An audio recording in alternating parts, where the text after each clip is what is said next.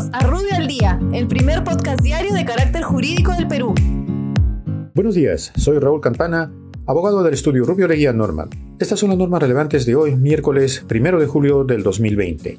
Congreso. El Congreso de la República establece que durante el estado de emergencia los equipos biomédicos e infraestructura de los establecimientos de salud privados serán puestas a disposición del Ministerio de Salud a fin de atender a las personas afectadas por el COVID-19. Igualmente, dispone que mientras dure el estado de emergencia se suspende la exigencia del SERUM, Servicio Rural Urbano Marginal de Salud, como requisito para la contratación del personal de salud. Presidencia del Consejo de Ministros. La Presidencia del Consejo de Ministros aprueba la implementación de la fase 3 del reinicio de las actividades a partir del 1 de julio del presente, con excepción de los departamentos de Arequipa, Ica, Junín, Huánuco, San Martín, Madre de Dios y Ancash. Salud. El Seguro Integral de Salud, SIS, fija en 55.626.45 soles el valor de la tarifa referencial, tarifa plana, por el paquete de atención de asegurados al CIS con COVID-19 en los servicios de cuidados intensivos y hospitalización en las instituciones prestadoras de servicios de salud privadas y mixtas.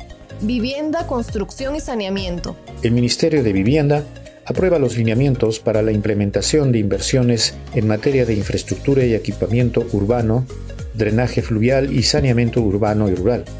Igualmente modifica la metodología de evaluación y monitoreo del nivel de cumplimiento de los estándares de buen gobierno corporativo de las empresas prestadoras de servicios de saneamiento públicas de accionariado municipal. Superintendencia del Mercado de Valores. La Superintendencia del Mercado de Valores aprueba disposiciones para el uso de la palabra en las audiencias no presenciales de los procedimientos administrativos sancionadores. Igualmente, dispone que la superintendencia podrá convocar a audiencias no presenciales con la finalidad de tomar declaraciones dentro o fuera de procesos de investigación, aplicando las reglas aprobadas para el uso de la palabra contenidas en la presente norma. En el caso de los administrados que no se encuentren obligados a utilizar la plataforma electrónica MBNet, podrán solicitar el uso de la palabra indicando el correo electrónico en el que se comunicará la respuesta a su solicitud. SBS. La Superintendencia de Banca y Seguros posterga hasta el 1 de enero del 2021 la entrada en vigencia de la Resolución 3329-2019 que aprobó instrucciones para la presentación del registro de operaciones únicas y múltiples aplicable a los sujetos obligados a presentar información vinculada a la gestión de riesgos de lavado de activos y del financiamiento del terrorismo. SUNAT la SUNAT modifica la facultad discrecional en la administración de sanciones por infracciones tributarias en que se incurra durante el estado de emergencia nacional respecto de infracciones cometidas o detectadas entre el 16 de marzo y el 30 de junio del 2020. Igualmente, respecto de deudores cuyo domicilio fiscal al 26 de junio del 2020 se encuentre ubicado en los departamentos que se aplica la cuarentena. OSINERMIN. El OSINERMIN aprueba los costos administrativos y operativos del FICE de las distribuidoras eléctricas en sus actividades vinculadas con el descuento en la compra del balón de gas al mes de marzo del 2020.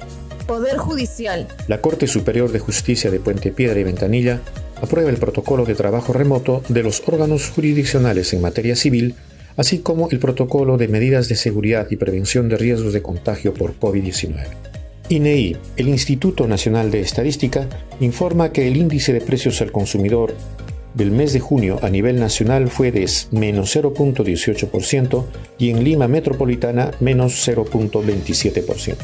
Muchas gracias, nos encontramos mañana. Para mayor información, escríbenos a comunicaciones.rubio.pe. Rubio, moving forward.